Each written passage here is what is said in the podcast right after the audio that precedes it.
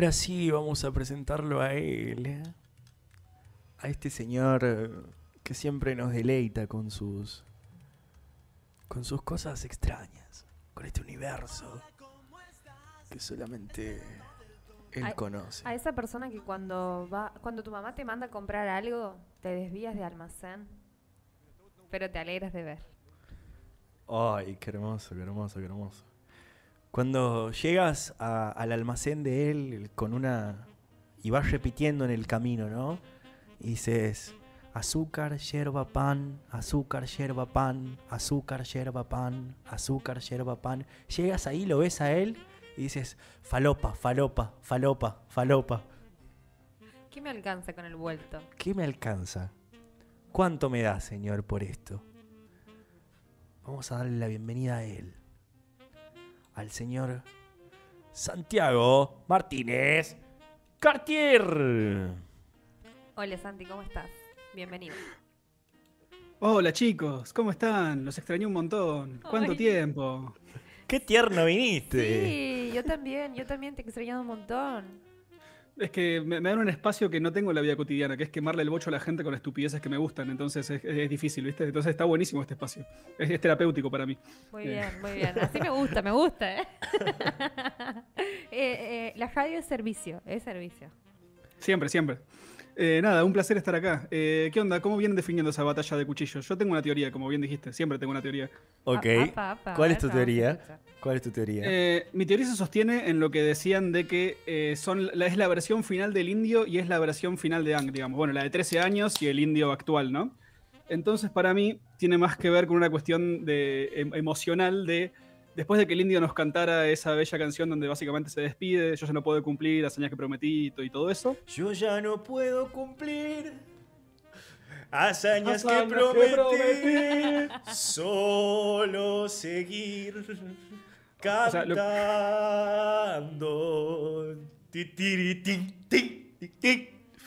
Temazo. Bueno, yo digo que después de eso es medio difícil que no le ganen a la gente del indio, boludo. Es la última batalla, ¿entendés? O sea, si el indio se enfrenta a muerte ahora con alguien, probablemente muera. Entonces yo creo que la gente se va a desvivir por el indio. Y por ese factor, el indio gana la batalla. Esa es mi teoría. Ah, bueno.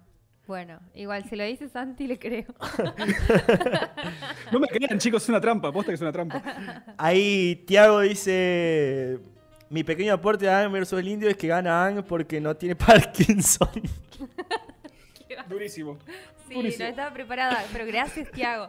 Ojo, eh, que, ojo, que la gente que lo apoya lo está, lo está apoyando bastante, ¿eh? ¿Puedes ir leyendo lo que está diciendo la gente? Sí, y después dice: eh, Te va a resultar. No, esto está hablando de Korra, que está bueno, que hay que verla. El avatar. y dice que el avatar es pelado por decisión. No sé si suma. No sabemos eso. Va, es, es ver, se afeita la cabeza en algún momento. Yo, yo vi la serie, eh. Ah, También quiero, quiero Pa- aclarar pa- que vi la serie. Me gusta mucho, me gusta mucho Gracias, eh. El último maestro del aire. o Como sea que se llame.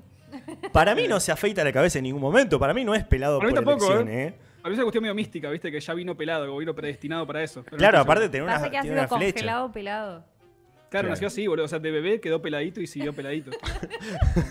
Nunca creció, nunca creció el pelo. ¿Tiene cejas? ¿Sabes que no estoy nada seguro? Para mí muy finitas, tal vez, ¿no? Como esa animación Sí, medio que es una con liñita. palitos. Capaz No que se las pinta, ¿no? ¿Te imaginas? Claro, en realidad tenía tipo alopecia. El chabón no tenía pelo en todo el cuerpo. No sé, no lo sabemos. ¿Cómo estás, Santi? Bien, boludo, todo tranquilo. Gracias, chiques, posta, por tenerme acá. Hoy les traje, es raro lo que les traje hoy, porque primero pensé, o sea, esto fue hace como mil años igual, ¿no? Antes, de que, antes del parate ya tenía más o menos desarrollada la columna, y quería hacer como una cuestión de popurrí de televisión falopa nacional, viste que tenemos un montón de, de exponentes. Uy, qué eh, hermoso. de, de lo más variados. Pero eh, como me pregunté tal vez cuál era el origen o cuál podríamos considerar el origen de la falopa televisiva nacional, así que esta columna terminó centrándose en una sola figura. Eh, Va, y después, si llegamos con el tiempo, tengo un par de falopitas extra, pero está todo centrado en, en una figura central. Vos, vos tenés que Eh, pensar que a partir de ahora tienes todo el tiempo que a vos se te antoje, este es tu momento, y a partir de ahora es como que sos vos. No, obvio, obvio, pero también, viste, hay que, hay que administrar un poquito, hay que dosificar la información, porque si no, viste, me voy a quedar sin material para dentro de... no sé, no sé. Claro, En lo que le suele pasar a la cosas. gente cuando se fuma todas las flores después dice, uy, hay temporada de sequía, uy, qué descuidado fui.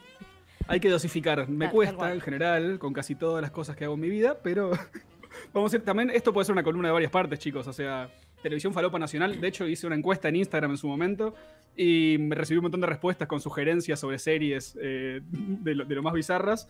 Entonces siento que eso, puede dar para mucha tela para cortar, pero vamos a ir como a- al origen hoy.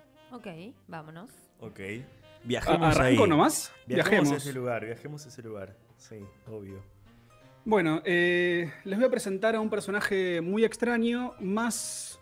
eh, es como muy olvidado más que nada para nuestras generaciones. Tal vez si le preguntás a una persona de 50, 60 años, hoy en día se acuerdan de él, probablemente se acuerdan, y probablemente se acuerdan porque muchos le mencionan como una persona que los, ah, tipo, los traumó de por vida por las cosas que hacía en televisión, porque era un chabón dedicado al terror. Eh, estamos hablando de eh, Narciso Ibáñez Menta, Narciso Ibáñez Menta es un actor y director, en realidad nacido en España, pero nacionalizado argentino porque se mudó acá de muy, muy chico. Nace en 1912, ahí tipo albores de la Primera Guerra Mundial, la familia se viene para acá ante el quilombo y crece acá en nuestra, en nuestra amada tierra, donde ya desde muy chico, creo que llega a los 5 o 6 años, eh, lo- los padres básicamente lo empiezan a explotar para hacer unos mangos eh, y lo mandan a actuar. El, el pibe era muy dado de, de todo lo, lo creativo, entonces era muy bueno actuando, era muy bueno cantando y eh, hizo mucho teatro entre 1919 y 1923, o sea, sí, durante todos esos años el pibe tenía menos de 10 años y lo estaban mega explotando, y se ganó el apodo, cantaba tangos, era un Aguante niño, la explotación infantil. aguante, como dijo, no me acuerdo qué diputado hace poco. Que él Eh, trabajó desde, desde eh, ¿cómo se llama? El que trabajó de chiquito. Sí, sí, sí, Este, her- hermoso fue. Eh, que- y bueno, eh, Narciso es un poco ese ejemplo también, ¿viste? Claro. Eh, como esa- eso de meritocracia infantil. Eh, bueno, Yo me hice de abajo. exacto, y de muy abajo. Desde que era así. se- Desde que era así. Así. No. Estamos en horario de protección al menor, chicos, por favor. Sí. Ok, perdón, perdón. Desde antes de nacer. ¿Se puede putear? Ya no, ya no entiendo esto. Bueno, Se puede. Sí, se puede, se puede, se puede. Era todo, era todo, era todo un- un- era un chascarrillo. Una vil mentira. una vil mentira. Igual a veces me cuesta decir. ¿Ves? Es, es entendible. ¿viste? Cada uno tiene, viste, como sus, sus traumas. Eh, bueno, eh, lo que pasa es esto. El, pi- el pibe llega acá, muy chiquito, lo empiezan a explotar comercialmente a cagar. El pibe canta tangos, eh, tipo antes de las obras de teatro, tiene como sus numeritos de, teatro chiquitos y lo apodan Narcisín, a Narciso. Y lo que le pasa es que cuando termina esta etapa infantil, cuando ya se vuelve adolescente, tiene veintipico, en una entrevista el tipo cuenta que odiaba tanto el apodo Narcisín, porque lo, lo quedaba como algo chiquitito, infantil, que esto es lo que le cambia toda la carrera y decide, para reinventarse, eh, básicamente encarnar todo lo contrario a lo que representa un niño muerto. Un niño muerto, dije. Ok, vamos a retirarnos con este fallido. Eso ha sido todo, todo por hoy. un, un niño tierno, un niño tierno era la palabra. O sea, entre tierno y muerto no sé qué, qué relación hice. qué- qué Ok, tenemos ya el ahí. clip que vamos a cortar del programa de hoy, Miguel. Todo Sí, lo- un niño- por favor, un niño muerto. No, bueno, es que pasa que era una referencia a que la ternura en el mundo está muerta en general, ¿no? Ah, Como que bueno, ha dejado mirá. de existir. Mirá vos las tenés a- conexiones, las conexiones. Qué Sos un gran poeta, boludo. Sí, nunca ¿Viste? cambies. Bueno, Eh, entonces eso, lo que piensa Narciso es, ¿qué es todo lo contrario? Monstruo. Entonces empieza a adaptar obras de teatro que encarnan monstruos o tienen relación con lo monstruoso o con la muerte. Así es como Narciso empieza una gran trayectoria en teatro, se vuelve un chabón muy prestigioso eh, a partir de sus veintipicos, treintas, y adapta el Fausto de Goethe, obvio, relación con el diablo, eh, La muerte de un vendedor de, de Arthur Miller, alguna obra de Sartre, pero el tipo se consagra cuando adapta El fantasma de la ópera, que es como un antes y después en su carrera. De hecho, la adaptación del fantasma de la ópera de Narciso Ibáñez Menta fue lo primero que se transmitió en Canal 9 en toda su historia. De la historia del canal, lo primero que se transmite es la adaptación de Narciso de El fantasma de la ópera. Y acá hay algo muy interesante, que es algo que me divierte mucho, porque Narciso, para llevar gente a sus obras de teatro, lo que hacía era. Tenía lo que se llaman gimmicks. ¿Saben lo que es un gimmick? No es tengo un- idea. bueno, es- eran como eso, truquitos, chascarrillos, para hacer que la gente vaya a ver películas de bajo presupuesto, en general, películas que no tenían mucha promoción por afuera de eso. Entonces, eh, creaban algún tipo de falopa publicitaria para hacer que la gente los vaya a ver, vaya a ver la película. Por ejemplo, hay un, hay un, un gran personaje de la historia del cine norteamericano que se llamaba William Castle, que era un tipo que era mucho mejor eh, marketinero que director de cine, digamos, pero él dirigía. Entonces lo que hacía era eso, como crear falopa publicitaria para que la gente vaya a ver sus películas. Por ejemplo, una de sus más conocidas era poner doctores afuera para que antes de entrar a ver la película firmes algo que diga eh, si me muero eh, fue bajo mi responsabilidad, no es culpa de la película, como generando toda una situación de, de Es hermoso, tiene, tipo, contrataba gente para protestar en contra de sus películas, por un tipo, por, tipo, gente con carteles que digan esto es una barbaridad moral, no sé qué. Entonces la gente iba a ver las películas por la antipropaganda que él mismo se generaba. No, increíble. Necesitamos uno de esos. Es hermoso. William Castle es un personaje. Hay una película muy linda que se las puedo recomendar que se llama Matiné de Joe Dante, de, que está basada en el personaje este, que es un chabón que hace todas estas artimañas para que la gente vaya a ver sus películas. La más linda que hizo William Castle, no quiero dejar de nombrarla, presentaba una película de este género que era que mezclaba como sexualidad con campos de concentración nazis inexplicables. Fue lo que se llamó el Nazi Exploitation, estuvo de moda en una época. Eh, entonces presentó una película en un pueblucho, no la fue a ver nadie. Entonces lo que hizo fue esa noche con un grupo de amigos fueron a vandalizar el cine, lo rompieron todo, grafitearon las paredes, pintaron unas esvásticas y al otro día el chabón salió en los medios diciendo que los nazis estaban boicoteando su película y todos fueron a verla. Eh, genio William Castle, párrafo aparte. merece, su, propia historia. bueno, Narciso tomaba un poco de esto, llevándolo acá, incorporándolo a nuestra tradición eh, al teatro argentino en el fantasma de la ópera, lo que hacía Narciso es, había una escena donde el fantasma estaba como jugando con la tensión de un candelabro, entonces había un candelabro gigante sobre la gente, sobre las gradas, y el candelabro, el candelabro se empezaba a mover cuando el fantasma lo empezaba a manipular, y de repente soltaban el candelabro sobre la gente, tipo literalmente lo soltaban, y lo atajaban justo antes de que, de que les caiga encima, pero cuando estaba por caer apagaban la luz. Entonces dicen que la gente se traumaba de por vida, como un hecho teatral, como que ya era traumar al público un poquito, ¿no? No, pero eh, encima, o sea, qué timing de agarrar justo en el apagón el Mira si se te iba, y además, moría yo, calculo... y no sabíamos quién. No, sí, sí, yo calculo que además eso podría haber salido muy mal, porque no es que había una maquinita, ¿viste? Bueno, lo trabamos acá. Para ir, para ir un chango con una soga, que era bueno, dale ahí. Y bueno, salió bien aparentemente, no murió nadie. Eh, un aplauso para los brazos de ese chabón. Sí, totalmente, seguro eran varios. Eh, ¿Varios brazos o varios chabones? Varios chabones. Ah, bien. niños muertos. Eh, varios niños muertos sosteniendo cables. Cada vez se ponía peor. Bueno. Entonces, eh, bueno, tenía, tenía, este tipo de chistes. Poner también eh, cuentan que creo que en la muerte de un verdadero de Miller hay un tiroteo y en el tiroteo realmente rompían cosas, tipo rompían botellas que tenían ahí para que le caigan las esquirlas de vidrio al público. Y una cosa así como de integrarlo. Y lo interesante es que Narciso deja de hacer teatro justamente porque estaba trabajando en una adaptación de Ricardo III, de Shakespeare, y lo que quería era, o sea, le termina pasando un presupuesto millonario al Teatro San Martín, que era donde lo iba a hacer, porque eh, quería que en el medio de la obra entraran caballos por los pasillos del teatro y empezaron a rodear a la gente los caballos y ahí le dijeron, che, el Teatro San Martín le dijo, che, estás del orto.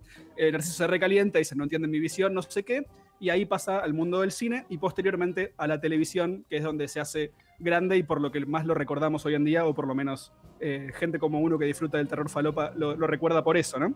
¿Y en la televisión hacía estas cosas también o, estaba más controlado?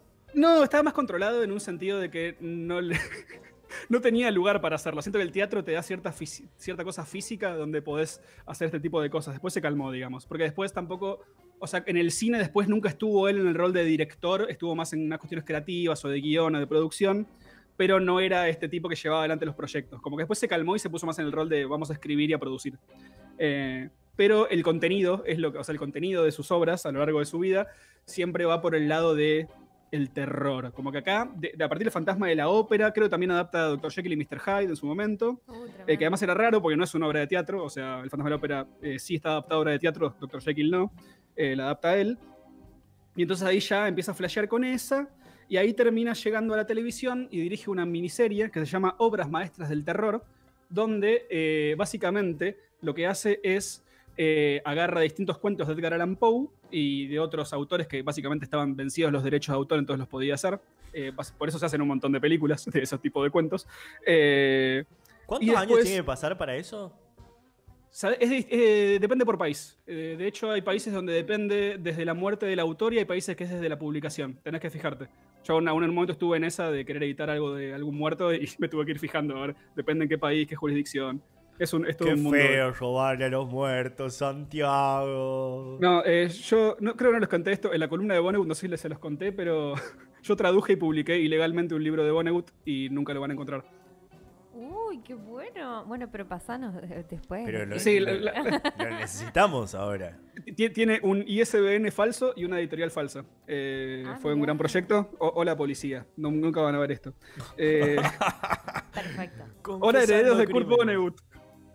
Bueno, entonces, eso, Narciso se vuelca al terror, es una miniserie de terror adaptando a Edgar Allan Poe. Después esta serie cobra relevancia y pasa al cine, hacen una versión cinematográfica donde adaptan tres historias, que son El barril de amontillado, El corazón del ator y El caso del señor Valdemar, que nada, son como los clásicos clásicos de Allan Poe. Eh, y lo interesante es que Narciso, eh, acá se empieza a, como a hacer un nombre porque en cada una de estas historias el tipo no solo escribió el guion y, y trabajó la producción, sino que actúa en todos estos segmentos. Y no solo actúa, sino que en cada uno encarna un personaje que no solo es distinto, sino que está caracterizado distinto.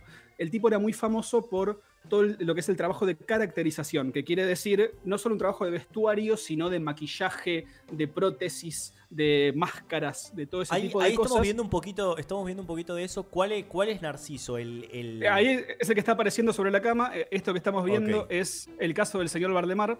eh, cl- claramente, el tipo que está acá está haciendo de un hipnotista. Después en el mismo, creo que en el corazón del ator hace de un relojero que está como todo más avejentado y con la cara toda arrugada. Como que va cambiando de personaje a lo largo de, de cada uno de los segmentos. Eh, y justamente por eso, eh, o sea, a partir de, de- a partir de estas interpretaciones, Narciso se vuelve para, para lo que es el cine nacional un ícono en todo lo que es caracterización de personajes, digamos. Toda esta cuestión del maquillaje, la prótesis, el meterse. Y también era un gran actor, ¿no? O sea, era un tipo que transmitía mucho. Entonces podía actuar a través del maquillaje o de- o de la prótesis, que es algo que a veces no queda muy bien. Y de hecho, hoy en día, qué sé yo, esa película de mierda de Churchill con no, Gary Oldman con una prótesis que no se le puede ni mover la cara, no sé, son cosas. Eh, eso, como sigue pasando, que es un problema. Y para la época, Narciso lo manejaba muy, muy bien. Eh, por eso, o sea, por, este, por esta habilidad para la transformación, es que lo bautizan como el Lon Chaney argentino. Que Lon Chaney era justamente un actor yankee de principios del cine mudo, o sea, de principios de 1900, eh, que era conocido como el hombre de los mil rostros, porque siempre se iba transformando, y de hecho es el primero en encarnar al fantasma de la ópera, así que era como una influencia directa de Narciso. Después, bueno, Lon Chaney tiene una película que me parece fascinante que se llama The Unknown, el desconocido, donde Lon Chaney hace de un eh, guitarrista sin manos. Entonces toca la, guitarra con los, toca la guitarra con los pies. Es un corto mudo de 1920 y pico de Todd Browning. Es, es- es hermoso ver a Lon Chaney tocando la guitarra con los pies. Y una historia de amor y traición. Y es, es hermosa. Después les paso eso. Bueno, Ok.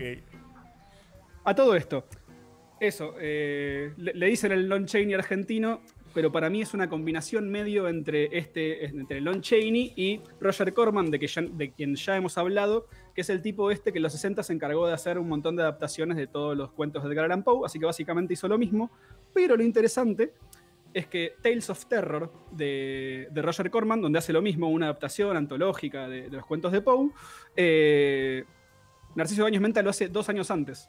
Así que podríamos decir que Roger Corman es el Narciso Yankee, eh, en Ok. vez de al revés. Como eh, fue, fue bastante precursor en lo que hacía. Eh, y acá, después de obras maestras del terror, llegamos a lo que probablemente sea su obra más conocida, que es El hombre que volvió de la muerte. Eh, el hombre que volvió de la muerte se estrena en Canal 9, eh, donde él, Narciso, encarnaba a un personaje llamado Elmer Van Hess, eh, que básicamente es un tipo que fue traicionado por su círculo más cercano.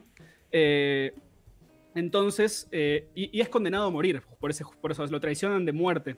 Y el tipo vuelve de la muerte años después para vengarse de todos los que lo traicionaron. Eh, ¿Pero se murió es- de verdad o, o ha sido como tipo Montecristo? Que todos pensaban Bueno, eh, va un poco por ahí. O sea, justamente a, a- a lo que voy es esto.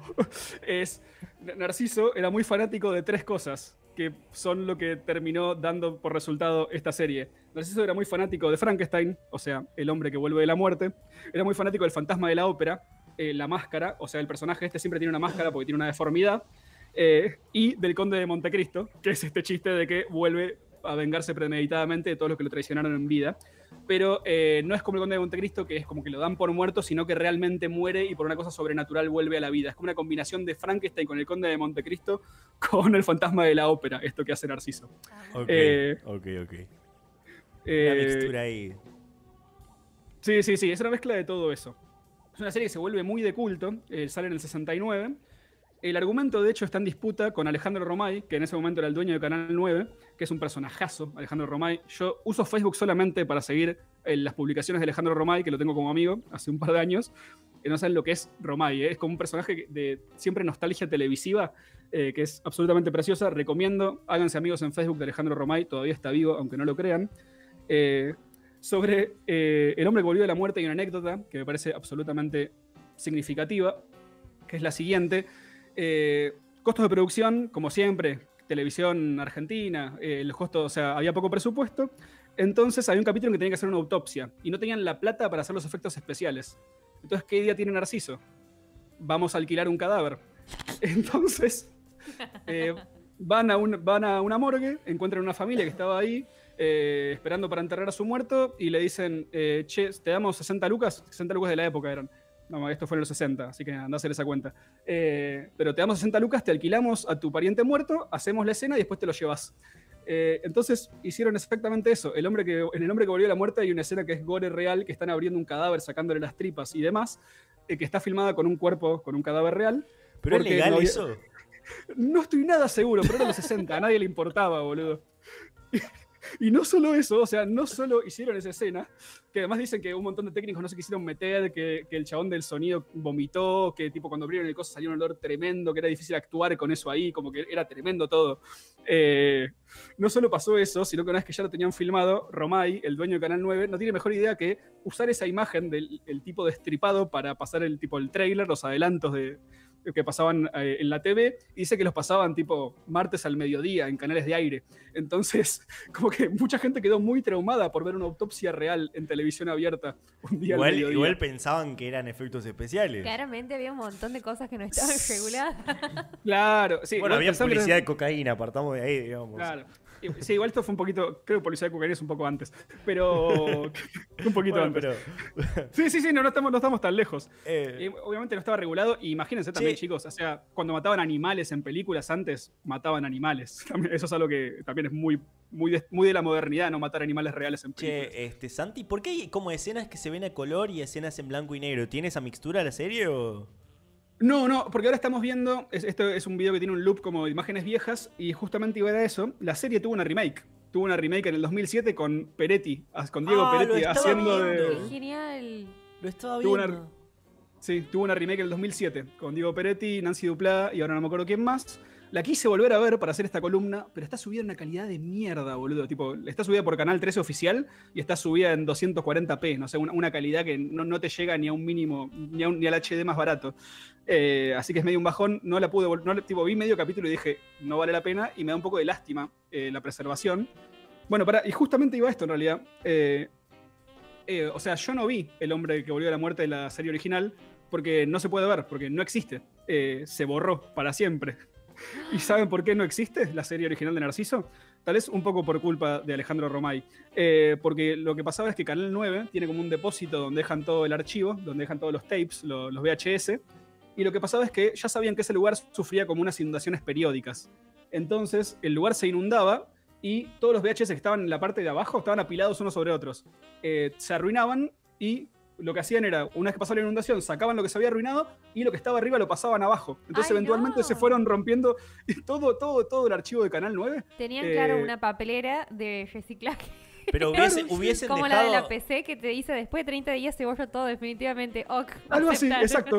Hubie- Sí, sí, hubiesen sí, sí. dejado los que estaban arruinados abajo. ¿Por qué seguían pasando los que estaban bien abajo para que se... No tengo ni idea, Y para por mí la fue, misma función de pero papelera. sí, lógica de esa época. Sí, sí, sí. Claro, porque también seguramente, o sea, lo estoy poniendo a pensar ahora, pero seguramente en esa época lo que hacían era, o sea, cada vez llegaban más VHS de los, los- los programas nuevos que iban filmando, entonces seguramente lo más viejo iba quedando abajo y es lo que se iba tirando, ¿viste? Pero nada, así que no existe nada del hombre que, que volvió de la muerte. Existen un par de que lo que les mostré antes era hay un, algún trailer en YouTube, un par de fragmentos, pero es lo único que existe. Che, Con ¿y esta, ¿y esta remake qué onda? ¿Está buena? Eso, no- eh, me acuerdo que en su momento, me acuerdo que los, o sea, me acuerdo en su momento cuando salía por Canal 13, que vi un par de capítulos y que era aterradora. Eh, pero eso, no la volví a ver porque está en una, está una calidad horrible. E- Esta versión, tipo la, la del 2007, buscala, búsquenla en YouTube, está en una calidad que no se puede ver, tipo son dos píxeles. Eh, pero bueno, o sea, eh, ahí es tipo eso. Canal 9 habrá hecho su- sus cagadas, pero el 13 en este archivo del 2007 no lo puedes subir en HD, hermano. Bueno, eh, es un problemón. Igual cuando, cuando te pones a ver cualquier cosa de, del 2010 para atrás, eh, que generalmente la mayoría de las novelas de esa época están subidas a YouTube o, o por los mismos canales y todo, Sí, sí. Tienen una calidad de mierda. Incluso Netflix subió eh, Rebelde Way, por ejemplo, y la Sí. calidad es horrible. No sé si nosotros veíamos así. No, no, es que ni en pedo. Para mí es, es después, queda como una copia chota. La que se proyectaba seguro se veía bien. Para mí nosotros cuestión- veíamos así y ahora estamos acostumbrados porque las pantallas antes eran más chiquitas, entonces eh, y, y como que nos hemos No. como que el ojo se ha acostumbrado a la calidad de hoy y con el ojo de hoy, con el diario del lunes, digamos, vemos eso y nos parece una poronga, pero en realidad me parece que no. No, eh, eso es verdad. Y, también, o sea, y viste que, o sea, algo que, pasó, algo que pasó con la televisión es que cambió lo que se llama el, el aspect ratio, o sea, el, el ratio de proporción de la pantalla. Vos antes, Rebelde Way, justamente, estaba filmado en 4.3, que la proporción es, es, es un cuadrado en la pantalla, ¿viste? Claro. Veías, o sea, no, no era wide, no, no era amplia. Claro. Entonces, ahora lo que pasa es que muchas veces, para adaptarlas a los tiempos que corren, estas series las estiran, ¿entendés? Para que entre en la pantalla eh, amplia, que ahora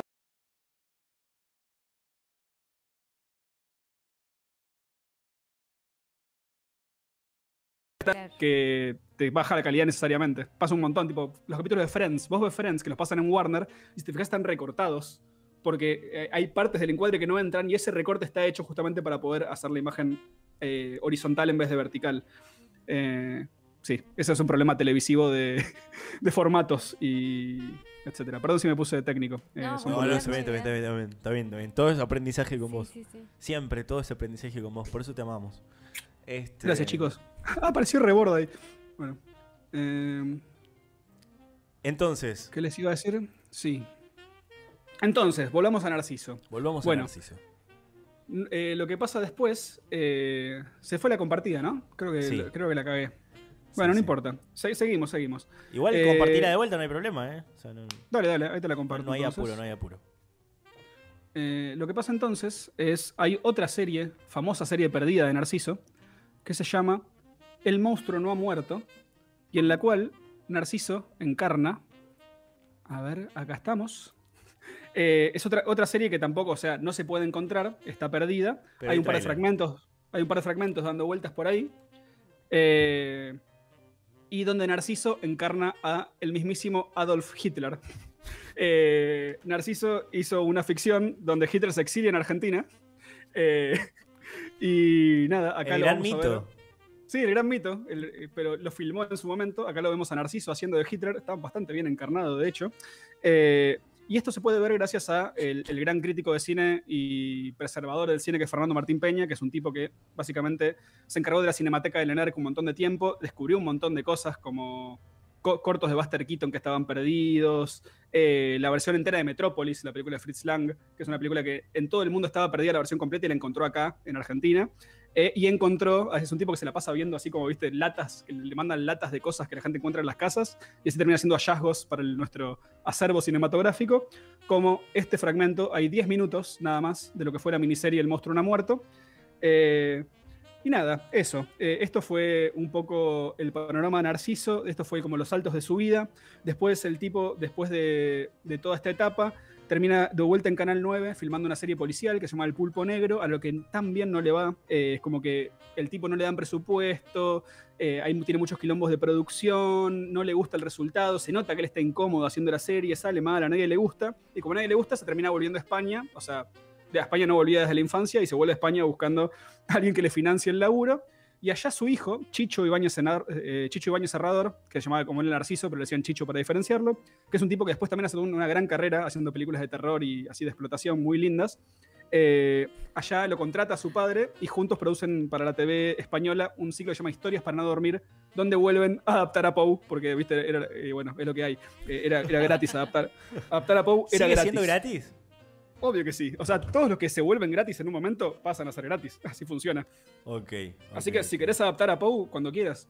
Lo hacemos. ¿Yo puedo publicar un libro de Poe y venderlo? Sí, obvio que sí. Todo lo que está vencido de los derechos, o sea, hay un montón de editoriales que funcionan así. ¿No viste? La- en las mesas de saldos lo que más encontrás son los clásicos que los derechos están vencidos, entonces publicás lo que se te, lo que se te canta. Eh, así funciona. I- igual, depende del lugar, has visto, es como que por ahí pasan los derechos, a, no sé, al gobierno. Ya, o depende, o al menos aquí en Santiago ha pasado algo así con, con una de las obras de, Mira, no sabía. creo que de Orestes y Lulo, no me acuerdo. Habría Sí. que chequear. Habría que chequearlo. Anda a chequearlo a la. Anda a rechequearlo. Bueno, y, rechequearlo. y- y les voy a contar ahora lo que fue el último. No sé qué están viendo ahora. Ahora, Porque- ahora te estamos viendo a vos, pero estamos esperando. Yo, yo tengo el control y te estoy viendo que estás, Ah, estás navegando y mientras navegas yo voy tanteando y moviendo de un lado para el otro. Qué interesante que es la tecnología, ¿eh? es como que no, no- no me adapto a los tiempos que corren. Eh, ¿qué te iba a Vos decir? tranquilo, Bueno, no- vos jugá que yo me encargo del resto. Dale, sos un amor. Eh, lo que les voy a contar ahora es básicamente cómo, cuál es la última aparición que, por demás falopa, la última aparición de Narciso en nuestra querida TV, Argentina antes de morir. Eh, esto fue en un programa llamado Los Herederos del Poder, donde él encarna al patriarca de una familia y lo acompañan, y vean esta belleza, Juan D'Artés es uno de los que lo acompaña a Narciso en una de sus últimas escenas, y no solo está Juan D'Artés en este cast, sino que está Virginia Lago, la mujer que presenta las películas y que se ha hecho inmortal por los memes. No. Así que este fue el último papel de Narciso Báñez Menta, junto a Juan D'Artés y Virginia Lago, eh, también para Canal 9, si no me equivoco, en Los Herederos del Poder. Este señor es Narciso, el que está en la punta Este de la señor mesa. Sí, sí. es Narciso a sus ya 80 y largos 90 y un par de años después creo que se vuelve a España y fallece. Y ahí está Virginia Lago. No. Mirá. No, qué increíble. Y pensá que esta es la mujer que se toma las cervecitas y dice, bueno, Sí, maravillosa eso. película. Nos Está para un tecito de boldo. La amo. Eh, nada, así que este fue mi pequeño humilde homenaje a Narciso Ibáñez Menta, una de las figuras más influyentes y tal vez más olvidadas eh, de nuestra TV y cine nacional y ¿Qué hay para de ver? hecho. ¿Qué hay para ver de Narciso, Santi? Hay, hay poco. eh, eso, podés ver. eh, ob- Obras Maestras del Terror está la película, la versión de película del 1960, de que la dirigió Enrique Carreras. Después tenés Historias para no, no dormir, la serie donde actúa Narciso y produjo su hijo. Está en Amazon Prime, de hecho. Eh, está entera en re buena calidad. Las- Ah, esa está filmada en España. Eh, de- y después, sus dos grandes series, la verdad, son las que están perdidas. Yo les recomiendo que vean los fragmentos que existan del hombre que volvió de la muerte y de El monstruo no ha muerto, que es la de, la- la de El exilio de Hitler. Y pero después, muchos de estos datos de color eh, de esta biografía los saqué de un documental que recomiendo mucho, que se llama Nadie inquietó más, que está en YouTube, donde te cuentan la historia de, de la vida de Narciso, con muchas... Lo más interesante para mí es justamente todo, toda su relación con Alejandro Romay, el dueño de Canal 9. Es, es delicioso ese intercambio entre los dos, porque Romay es un chanta mercenario y Narciso es alguien que quería hacer arte y eran muy, muy amigos, pero muy amigos. ¿Pero Entonces- Romay sigue haciendo, sigue haciendo ese tipo de cosas? Eh, ¿Se sigue? no, no, Romay se retiró, o sea, no, no está más en los medios, ya no es más dueño de Canal 9, pero eso, sigue en Facebook haciendo nostalgia televisiva, que es algo que recomiendo. Sigan a Romay, chicos. O sea, Romay Eh. es el chabón este que ha, que ha conseguido abrir un cadáver de verdad, digamos. Claro, Romay es el, productor, el que se carga de las, que las cosas pasen. Tipo, Narciso le decía, che, necesito esto, y el chavo le decía, bueno, tenés tanta plata, ¿qué hacemos? Y ahí iban a hacer lo que podían, lo que funcionaba así. Qué Eh, hermoso, qué hermoso. Impecable, impecable. Bueno, entonces, ¿quieren que les cuente dos falopitas televisivas más? ¿O, o quieren que cerremos acá? Como ustedes quieran, chicos. Nosotros queremos todo lo que venga de vos, Santiago. Siempre. Bueno, ento- entonces les voy a. O sea, yo creo que esta columna se va a extender, va a tener una segunda parte seguramente. Ok, pero de- dejanos una puntita. El lado A, el lado A. Sí, sí, sí. Le- O sea, le- les voy a dejar. Vamos a hacer. Ahí me estás viendo navegando, Miguel. Te estoy viendo, pero, pero vos estás, vos estás en, en primer plano en la pantalla, tranquilo. Yo veo tu No, no, no, ya sé, ya sé, porque ahora no entiendo qué se está convirtiendo y qué no, pero vamos con esto. Bueno, eh, eso, como sé que les gusta de la Ricarda, les traje dos ejemplos más de falopa televisiva. Probablemente hagamos más columnas con también. Si gente, si sus, si les queridos oyentes quieren mandar eh, sus sugerencias de serie falopa que podamos encarar, acá se recibirán con mucho amor. Eh, les traje dos ejemplos Uy, más. yo me acuerdo de una, me acuerdo de una. ver. Este. Lobo. que era como un hombre lobo de Canal 13 eh, de, que no ¿No es era tan- Laporte? ¿Ah? ¿Era Laporte? No, no era. ¡Ay! Gonzalo Heredia. Ah, es verdad, me acuerdo del póster, boludo. Era como. ¿Cómo se llama esa serie? Hay una serie de hombres lobos yankee, así como toda muy, muy sensual y grasa, que no me acuerdo cómo se No llama. sé, pero el hombre lobo era malísimo. O sea, el- el- creo que ha durado dos meses esa serie porque creo que nadie la veía. Y. y, y, y- y el. A ver, la voy a googlear. El lobo. Por favor, por favor, me gusta, me gusta. Este. Y. Sí, se llama Lobo, la serie. Es una serie argentina y está. Sí, Gonzalo Heredia era el lobo. Este.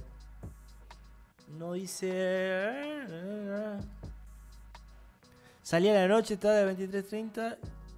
Sí, arrancó en febrero y terminó en mayo, digamos. O sea, y a esas series las suelen estirar No, sí, sí, sí. Igual eh, no, voy a ver 10 capítulos, chicos. eh, Voy a ver dos o tres y vamos a sacar un factor común. Porque si no, el tipo se me va la vida. La- Eh, Voy a ver el, el primero y el último. La, la- la primera, Claro. la primera vez que aparece el lobo, porque encima todo el tiempo evitan mostrarlo al lobo y, y si no siempre, tienen plata, boludo. siempre aparece siempre aparece Gonzalo Heredia desnudo como que se terminó de, de transformar Claro. y, y- y la primera vez que aparece, o sea, todo el mundo expectante que aparezca el lobo, nunca aparecía, nunca aparecía, siempre era solamente ruido, oscuridad, ¿no? Esta cosa de eh, no mostrar el, el monstruo.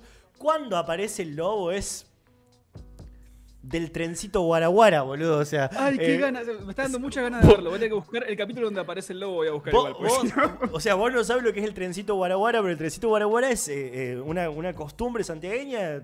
eh, En donde pasa un tren denominado el tren de la alegría o trencito guaraguara, en donde la gente se sube a hacer un recorrido por distintas calles de la provincia, pero bueno, su componente característico es que siempre hay al menos dos tipos disfrazados. Uno siempre es Spider-Man. Y baila Obvio. como los dioses, ¿entiendes? O sea, te- o sea, no te hace el striptease solo porque, bueno, Sí, porque Bueno. no da, porque hay niños. Bueno, ese, traje, ese traje que, que- que- que utilizan en el lobo es el mismo. digamos, nada más que. Hermoso. O sea, no, no, eh, o sea, yo no te puedo explicar. O sea, Canal 13 en un momento muy, muy importante de Canal 13, en un momento muy importante de la televisión argentina, no se han podido armar un, un- un mejor lobo, boludo. O sea, no puedo creer. O sea, no- Además, había una cuestión de cosas, ¿no? Como un poco de explotación sexual de Gonzalo Heredia, que un poco lo, un poco banco eso, ¿no? Un poco de explotación sexual de capital erótico masculino, que es a lo que falta en la televisión, banco. un Igual hay, montón. hay- hay varios, ¿eh? En Argentina. Mariano Eh, oh, Martínez, de- de eh, chongos, Luciano chongos Castro. Luciano Eh. Castro, este. ¿Sos mi hombre? ¿Sos Es mi verdad, hombre? Había una serie que eran tres chongos, que no me acuerdo cuál era. Había unos herederos, algo se llamaba, no me acuerdo, que era Luciano Castro con otros dos chongos, que no me acuerdo cuál, pero era todo así muy, muy er- erotismo masculino. Después, después estaban los papis, algo así también, que, era, que eran tres así, tres o cuatro también, esta cosa de. Sí, sí, sí, siempre, siempre van por ahí, ¿no? Siempre van por ahí. Había una Sí, que sí. era Luciano Castro, Nico Vázquez y. eh, Mariano Martínez o. Sí, sí, to- todos chongos. ¿O cómo se llama el otro? El, el, el más bajito. ni idea. Nicolás Cabré. Nicolás Cabré. Que Nicolás Cabré y Mariano Martínez son la misma persona, nada más que uno más alto que el otro. Sí, o sea. Sí, es son amores, cierto, eh, eso más eso, son amores nos condicionó a pensar que son la misma persona.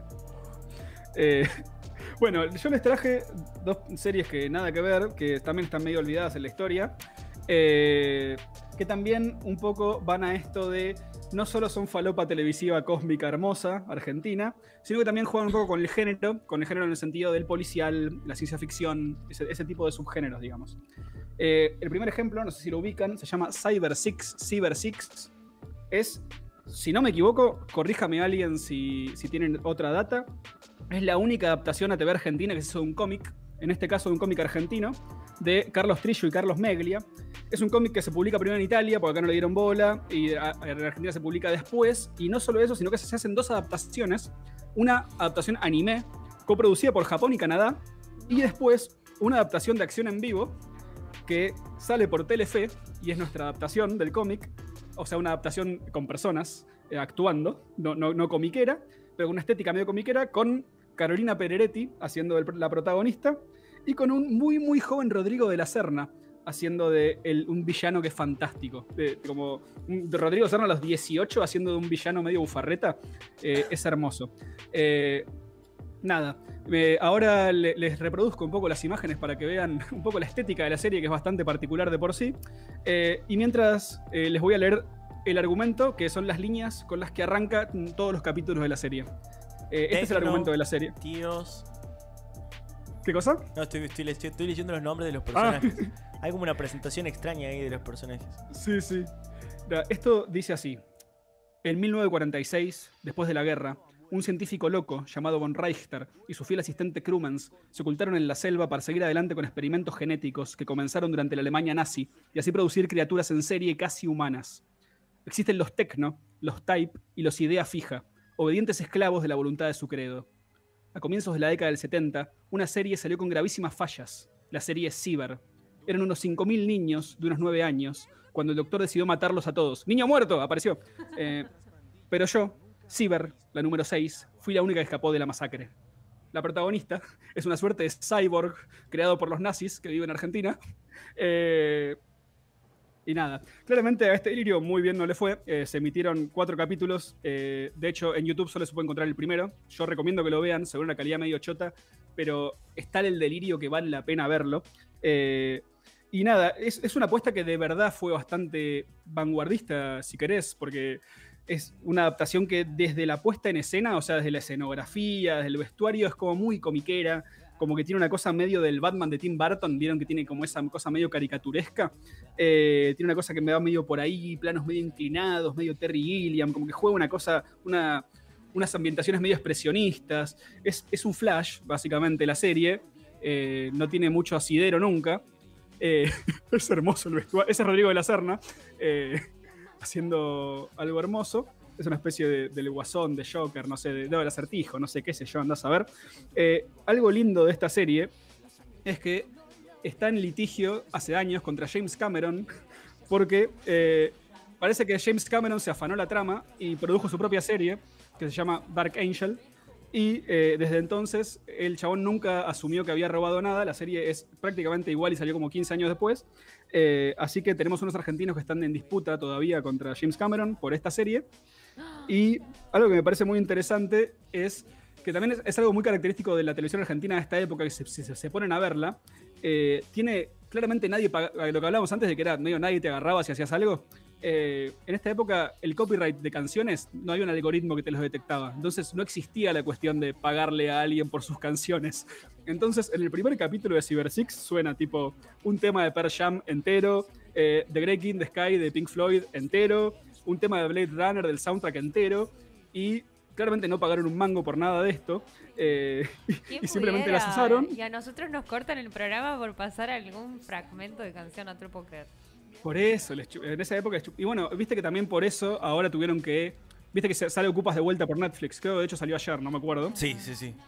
Eh, y lo que pasó fue que tuvieron que hacer de vuelta toda la banda sonora, porque la banda sonora era toda choreada. Eran temas de sumo, eran temas de ataque, eran temas de bandas. Y para no pagar todos los temas, le pagaron a Santi Motorizado para que componga una banda sonora nueva. Pero era justamente por esto, porque la- estaba hecha con. Antes no había copyright y los temas eran los temas que se afanaban. Nadie, nadie le pagaba a nadie por usarlos. Claro, de Eh, última pagabas a Daik, pero. De última, claro, le pagabas Claro. a un pariente para que te dé su pariente muerto, digamos. Che, Sacarlo en televisión. este, pero el tema este de. De, de, de, Santi motorizado haciendo la banda son- de, de sonora de Ocupas me parece interesante. Voy a ir a. Sí, me parece interesante. Me parece interesante. Le tengo un poquito de miedo a la, la- eso, como el, el impacto que tenían los temas en, en el coso. Me parece interesante. Vos Va- sabés va- que yo no, va- yo no tengo fresco Ocupas, no, no sé cómo. que- La quiero ver porque la tengo muy. Eh, de- eh, la he visto, he visto alguna escena, después tengo, tengo ahí al- algún relato de, de la Serna que eh, una vez estaban filmando en Saltelmo y estaban a los tiros y los paró la Sí. policía porque nadie sabía que estaban filmando algo. Este, eh, eso, de eso me acuerdo, pero no, no me acuerdo, o sea, yo no, no tengo muchos recuerdos de Ocupas, soy muy joven para haber visto Ocupas. No, yo, yo la vi después también. O sea, yo la vi, no me acuerdo. La, vi- la vi cuando tenía veintipico ya por YouTube. O sea, no, no la vi cuando salía. Eh, Pero, pero eh, la, la vi, vi la original en YouTube hace tiempo. Claro, pero es como, es como el padre de después viene el puntero y todas estas tienen que ver con eso o, o- Claro, sí, viene un poco de ahí. O sea, sí, hasta lo que termina siendo marginal, si querés. Claro, sí, sí, es- eh, de- bueno, eh, Ocupas también fue medio contemporánea a Tumberos, que Tumberos era de. Creo que Tumberos era de Caetano y, y Ocupas era de Estañaro, que son son los dos tipos que básicamente son los, que, los directores de Pisa Birri y Faso. El- esa gran película argentina que es medio fundacional de lo que se llamó el nuevo cine argentino. El nuevo nuevo, en realidad, porque uno nuevo en los 60, pero no importa. Eh, y eso- esos tipos, Caetano y Estañaro, medio que sembraron esta, esta cuestión de las preocupaciones sociales eh, y de esta sordidez que antes no acostumbraba a estar en la televisión. Y si es medio padre de todo eso, eso no solo ocupa, sino tumberos, y de ahí medio que se desprende todo. Y Claro. en realidad Pisa Birri y Faso, que fue como lo que vino antes.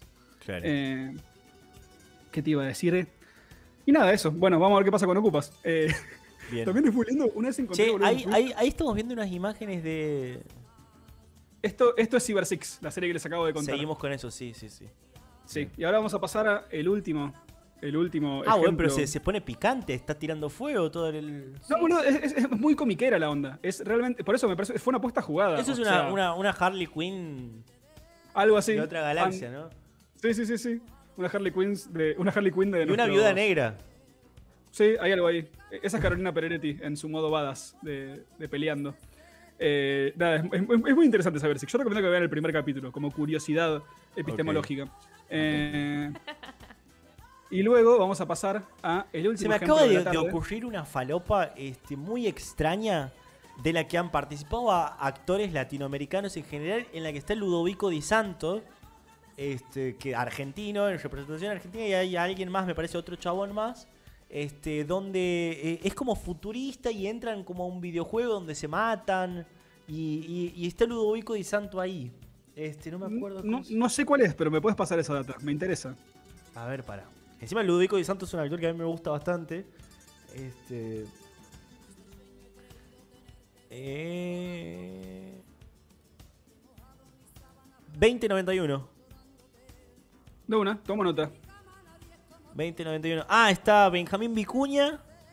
Eh, Ludovico Di Santo con un pelo rojo y una línea negra en la frente con un una vikingo, barba. Un vikingo del futuro. Parece Loki. Loki Ajá. del futuro. No. Floki del futuro. Para, léeme la sinopsis, por lo menos. A ver. Eh, qué cu- Dale, boludo. Un segundo. Sí, pero pará, estoy, estoy buscando, estoy buscando. ¿Eh? Aquí. Sí, Si no, estaba seguimos, eh, como quiera. Ahí estaba cortito, pará, pará. Es una serie de televisión colombiana de acción sci-fi creada por Ángel Gilo, bla, bla, bla, bla, bla, bla, pero para que la sino... Aquí está. Siete gamers de Nueva Manaus son reclutados por la corporación Neodimio para llevar a cabo una partida extrema en la luna terraformada de, Cas- de Calisto. A bordo de... Uy, que estoy leyendo como si Ba- Banco, banco todo, ¿eh? Por ahora banco todo. a bordo de Colonus, que es una nave espacial, una consola de juego, madre y padre a la vez. Compiten entre sí por la gloria y un lugar de privilegio en el bienestar de la ciudad de destino. Sin embargo, todo cambia cuando Ferran, Manolo Cardona, el jugador más veterano, descubre la verdad siniestra que el juego esconde. Banco. Yo creo que es un sí. Ludovico Di Santo, el personaje de Ludovico Di Santo se llama Mephisto. Muy lindo. Como Mefistófeles, es satánico. Eh, ¿Qué les iba a decir? Bueno, chicos, les voy a presentar la última, la última serie de, la última serie de esta velada. Ok. Eh, ok. Cuando vos quieras, capo. Bueno, esto se llamó Contrafuego. Yo creo que deben haber escuchado hablar sobre esto. Es, es- es como cierto que no sé ni cómo empezar a describir Contrafuego. Eh, para mí, básicamente, lo que ocurrió fue lo siguiente: la crisis del 2001 a Babi Checopar le pegó medio mal y flasheó que podía ser un héroe de acción, un héroe de acción televisivo. Entonces produjo su propia serie donde él es un policía, un maldito policía, un policía con, una, con un pasado oscuro. Eh, eso es Contrafuego, Buenos Aires en llamas, se llama la serie. Duró seis capítulos, chicos. Eh, la serie arranca con un Babi Checopar triste, compungido, filmado con un filtro sepia, así como todo muy, muy, con una pesadez, eh, llevándole flores a su difunta familia. Parece que se murió su esposa y su hijo, parece que fueron asesinados, todavía no sabemos cómo. Eh, y obviamente que este presente de trágico es lo que va a justificar que él sea un hijo de puta durante toda la serie, porque él encarna básicamente ese- es básicamente el Valle Checopar, siendo un policía, siendo un, siendo- imagínenselo, un poquito misógino y, y un, y un poquito antipobres, eh, todo lo que es Babi Checopar. Eh, Pero encima que- policía. Y encima policía, con, con el poder armado de la ley. Perdón, tengo un gato que mira. Oh. Igual para que nos está viendo en pantalla. Ahora, ahora lo ponemos, ahora lo ponemos. como quieras. Gatito. Ahí está, ahí estamos viendo el gatito de Santi. No sé si has escuchado el programa ayer, pero hemos arrancado con una pelea entre un gato y un perro. No, no pude, no pude. Este, estuve complicado esta semana. Perdón, chicos. ¿Qué hijo ¿Qué de les iba a puta? decir? Voy a salir de aquí y me voy a tomar una birra, te odio. Bueno, les voy a contar un poquito Ahí qué está pasa Babi chapando, no, abrazado. ah, no, no es Babi. para- no, acá no es Babi, y de hecho seguramente hay una escena medio porno acá sí se los voy a adelantar, porque no quiero que me censuran de vuelta. No, pero es YouTube, no creo que haya nada extraño, ¿no? No, sí, acá, acá, acá- acá hay tetas, chicos, y YouTube no censura un carajo. Ah, mira. ¿Por qué a nosotros nos censura, boludo? Y porque, no sé, transmisión en vivo, supongo que se legisla distinto. Eh, O tal vez está tan pixelado que no te lo capta, esa es otra opción. La cosa es así. Eh, Babi Echecopar es un, un maldito policía. El primer capítulo arranca. O sea, cortamos de la escena del cementerio a esta escena con unos tipos de pasamontañas, persecución, en un muelle, no sé qué. Y todo esto termina en no sabemos bien cómo. Eh, de, de verdad no me acuerdo bien cómo, pero todo esto desemboca en una persecución que a su vez desemboca en una toma de rehenes, que a su vez desemboca en Babi Echecopar infiltrándose en la toma de rehenes vestido como un repartidor de solo empanadas. Y eso es 100% literal. Vamos a ver a Babi Echecopar vestido con el uniforme de solo empanadas entrando para dejarle empanadas a los criminales. Y ahí es un policía infiltrado que se empieza a infiltrar en esta gran toma.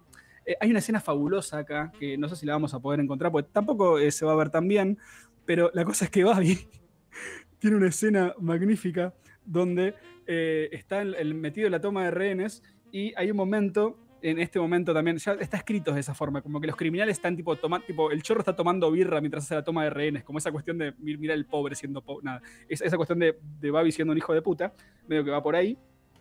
Entonces hay una escena muy linda donde eh, hay, una, hay una mujer embarazada en la toma de rehenes y la mujer no para de llorar y uno de los criminales está tomándose una birra y le pega una trompada a la mina con la birra en la mano, así que tipo le pega una trompada a la mina embarazada y le vuelca birra encima, toda esa sordidez.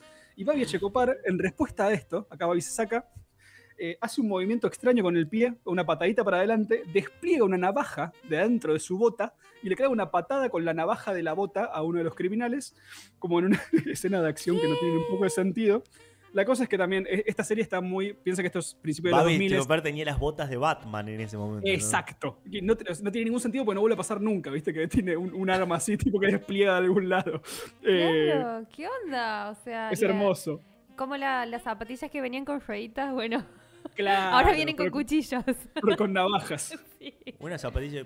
Me compraría una zapatilla con navaja, ¿eh? Por la Bueno, duda. che, para el duelo de muerte es una buena herramienta, Sí, ¿vale? Para el dolor de muerte, sí, totalmente. Eh, ¿Qué les iba a decir? Bueno, esta Babi Echecopar es un muy de- buen personaje para un duelo a muerte con cuchillos. No lo elegiría. Yo sí, aparte, No. más ahora sabiendo que tiene una zapatilla con navaja. Olvídate. Y, y que no tiene ningún tipo de brújula moral, así que mata a quien sea. Claro, y aparte Eh. está- anda armado hasta los dientes siempre, digamos. Así Claro, que... por eso. ¿Qué te iba a decir? Sí, además no mato. No, no importa, no me meteré Sí, en esa. sí, sí. Bueno, sí. sí, lo esa. hizo, lo hizo, lo hizo. Sí, sí, lo hizo. Bueno. Eh, nada, lo lindo de esta serie también es que está medio. piensan que esto es principio, creo que es 2002, esta serie justo después del 2001, pero tiene toda esta cosa que en Estados Unidos ya estaban tipo Matrix. eh, entonces hereda esta cosa medio canchera de tipo. tuvo, eh, cambios de cámara, sonidos, así como sonidos de pelea como muy exagerados, cámara lenta y no tiene ningún sentido porque está hecho con dos mangos. Entonces tra- trata de emular todo ese espíritu de época y no le sale y termina siendo como esta cosa mega deforme. Esta serie tuvo solo seis capítulos, la cancelaron. Obviamente que la vi entera y obviamente que el primer capítulo lo vi cinco o seis veces en mi vida, porque es algo que disfruto mucho ver el primer capítulo de Contrafuego. Es, es- es espectacular. Eh, son 40 minutos, la pasamos más chicos. Y nada, acá les voy a mostrar una escena final que me parece que es cuando Babi ya de repente no sabemos bien cómo, pero Babi se vuelve Rambo. Y de repente hay una escena final de mega acción donde empiezan a explotar gente, tipo tiroteo por todos lados, vuelan autos, explotan cosas. Eh, nada, es absolutamente fantástico. Los voy a dejar que, que disfruten esto un poco. No, Eh. no, no, no, no, pero está matando a todos. No, no, no, no le importa. Además, a plena luz del día, en plena calle. Digo, para, para los oyentes que están ahí en la radio y no en este magnífico YouTube. Para, claro. Para la gente que eh, está escuchando la 93.9, la radio Vostok, está Babi, estamos viendo a Babi ¿De dónde Echecopar, sacado esa arma? una, a Babi Echecopar sacando una, una, una metralleta de- del baúl del auto y, no sé, cagando a tiros a... Uy, le acaba... Le acaba de aplicar una toma extraña Increíble. en la cual golpeó metros, su tobillo y Miren el chabón voló por el aire. Pero estaba a dos metros del chabón y de la Uy, nada uy, aparece uy, metiendo en una uy, patadita. esos cambios de cámara, Dios mío, ¿qué está sucediendo ahí? Bueno, ahora Babi Checopar acaba de hacer dar vuelta a un auto rojo y ahora se Sí, cuelga de un caño de escape. No, ha esposado a alguien a una llanta y el Ah. auto ha arrancado. Uh, Ay, uy, no. uy, Ah. uy, qué trucho eso, por Dios, qué trucho. Sí, un, un auto rodando acaba de tocarlo en la espalda y él ha salido volando. Ah, es hermoso, chicos. Vean el primer, vean Contrafuego, vean el primer capítulo y yo Uy, ahora está bien. aplastado por un auto y viene otro chabón, lo levanta, lo ayuda y sale caminando. Sale corriendo. Sale corriendo, no ringuea. Después de que lo aplastó, ¡le explota un auto atrás! Es un Power ¡Papi! Ranger. Es un Power Ranger. ¿Y por qué explota, boludo? Nadie le disparó auto. No, no, no, no importa, es hermoso. Nada, chicos, esto es Contrafuego, lo recomiendo un montón. Y esto es el cierre de la columna ya. Y quiero aprovechar para cerrar con una reflexión, que es la siguiente. Que es que, muy probablemente la única, conexión, la única conexión que exista entre Narciso Ibáñez Menta y Babi Echecopar haya sido trabajar para Alejandro Romay en Canal 9. Esto también se emitió como, por Canal 9, como la, misma como la primera transmisión, que fue El Fantasma de la Ópera, y como el hombre que volvió de la muerte. Y la reflexión es, ¿dónde más se han vuelto a encontrar? Y es en esta columna y en este buen programa, Babi Echecopar y Narciso Ibáñez Menta se han vuelto a encontrar. Eh, No, no, y brindo por eso, chicos. Muchísimas Eh, ha gracias. sido un placer. Salud, salud por eso. Gracias, Santi, gracias. Muchas gracias por estar siempre ahí, del Y otro para, y lado. para todos nuestros oyentes les recordamos que pueden escuchar este y otros capítulos de, del Almacén de Falopa en Spotify. Lo buscan así, Almacén de Falopa. Es verdad. Santiago Martínez Cartier y lo escuchan de nuevo. Bueno, y además de eso también contarle a la gente que Santiago Martínez Cartier también es escritor y en este momento está saliendo en Spotify un- una versión, un audiolibro de, de- de- de- de su éxito, El Quinto Peronismo. Este, Gracias, que- gracias por el chivo, boludo. Es que está, está muy bien actuado, que vamos a estar pasando el quinto peronismo en los cortes. Este, eh, eh, vamos, vamos a definir un día de la semana, quizás sean los martes, este, en los cuales vamos a pasar este, fragmentos de El quinto peronismo, un capítulo por semana, a partir de la semana que viene. Eh, si es que gracias, Santi chicos. nos pasa los audios editados, sin las presentaciones y todo eso, para que duren solamente lo que dure el capítulo. Mientras tanto, lo comprometo al aire. Se Eh, los paso, se los paso. y nada, eso, gracias Santi. Escuchen el Quinto Peronismo, el audiolibro. Compren el Quinto Peronismo, el libro. Este, ¿Está Les voy a disponible? ejemplares, chicos. Les voy a mandar un par para que tengan allá en Santiago y después me los vendan. ¿Está Uh, disponible? buenísimo, sí. Eh, ¿Está dónde? Está en Mercado Libre, sí. Se consigue No. en Mercado Libre, hay envíos, hay una... ¿Cómo? Pero ¿Qué ya está dicho? disponible la nueva tirada, ¿no? Sí, sí, sí. ya hace rato que ya hay un, mont- hay un montón de ejemplares dando vuelta. Y de hecho recomiendo, hay una librería eh, virtual autogestiva que se llama Casa de Gato. Eh, no, perdón, Cuna de Gato, como el libro de Bonnewood que he recomendado anteriormente. Ok. Cuna de Gato Eh, es, eh, es, es una librería sponsor del señor Pedro Rosenblatt ahora. Ah, exacto. Bueno, Cuna de Gato, eh, hace poco le llevé varios ejemplares del quinto y tienen envíos a todo el país. Así que si quieren conseguir el libro, eh, le pueden contactar a los pibes. Piola, Buenísimo, piola, gracias. piola, buena onda. Buena onda, buena onda. Entonces, Santi, gracias. Nosotros nos vamos a ir despidiendo, ya, que son las 3 y 40. Eh, este programa termina a la hora que nosotros querramos. Santi, saluda a la gente. Chao, gente. Muchas gracias. En serio. Gracias. De corazón. De corazón. Gracias. Bueno, gracias a todos por estar del otro lado. Nos despedimos y nos volvemos a encontrar mañana a la misma hora por el mismo canal. A la misma hora por el mismo canal. Y vamos a escuchar ahora una canción para despedirnos. La canción es Desacados, más de lo que te imaginas.